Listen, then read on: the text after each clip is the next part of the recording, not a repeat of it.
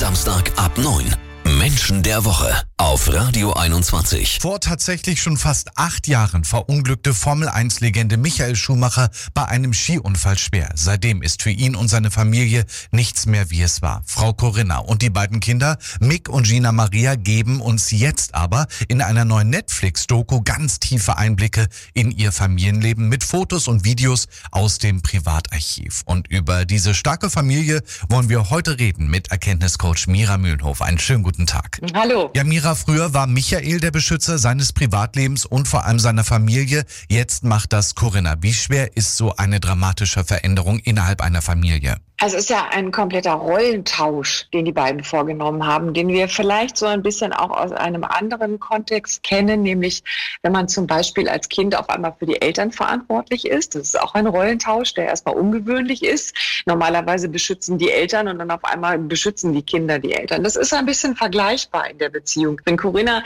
ihn auch immer als Beschützer gesehen hat und jetzt hat sich das umgedreht, dementsprechend dreht sich alles, aber äh, die beiden sind sich in ihrer Persönlichkeit sogar sehr ähnlich. Darum ist es dann wiederum doch nicht so ungewöhnlich, dass die Rollen getauscht haben. In dieser Woche hat sich Corinna in einigen Interviews geäußert. Sie hat gesagt, Michael ist ja da, anders, aber er ist da oder auch wir leben zu Hause zusammen. Das sind wirklich hoch emotionale Worte. Dazu die neue Doku.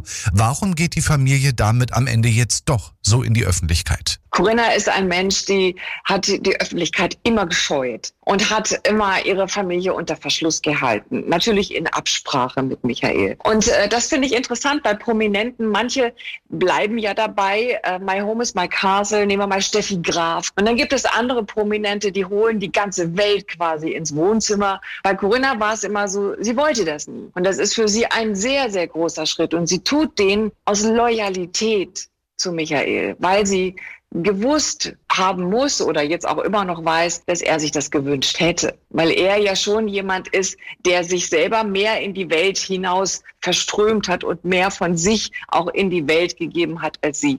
Das heißt, sie selbst hätte es für sich nicht getan, aber sie tut es für ihn. Wir reden gleich weiter hier bei Menschen der Woche über Corinna, Gina Maria und Mick und natürlich Michael Schumacher, einer meiner ganz großen Idole. Heute bei Menschen der Woche schauen wir auf eine ganz starke Familie. Die Familie Schumacher, die ihr Schicksal nach dem schweren Skiunfall von Formel 1 Legende Michael Schumacher im Dezember 2013 so unglaublich stark meistert. Erkenntniscoach Mira Mühlenhof ist weiter bei mir. Mira, welchen Anteil an der Stärke seiner Frau Corinna hat am Ende auch Michael selber? Also mit seinem Charakter, mit seiner Stärke und seinem Wesen vor dem schweren Unfall? Es gibt zwei intrinsische Motivationen, die immer im Doppelpack auftreten. Und das sind die intrinsischen Motivationen Sicherheit und Kampf. Corinna ist eher im Sicherheitshaus quasi unterwegs. Und äh, Michael Schumacher natürlich auf der anderen Seite, der Kämpfer, der, äh, der Risikofreudige. Corinna hat gesagt, er konnte 24 Mal nacheinander springen. Also mehr Risikowillen findet man kaum ja bei einem Menschen. Und trotzdem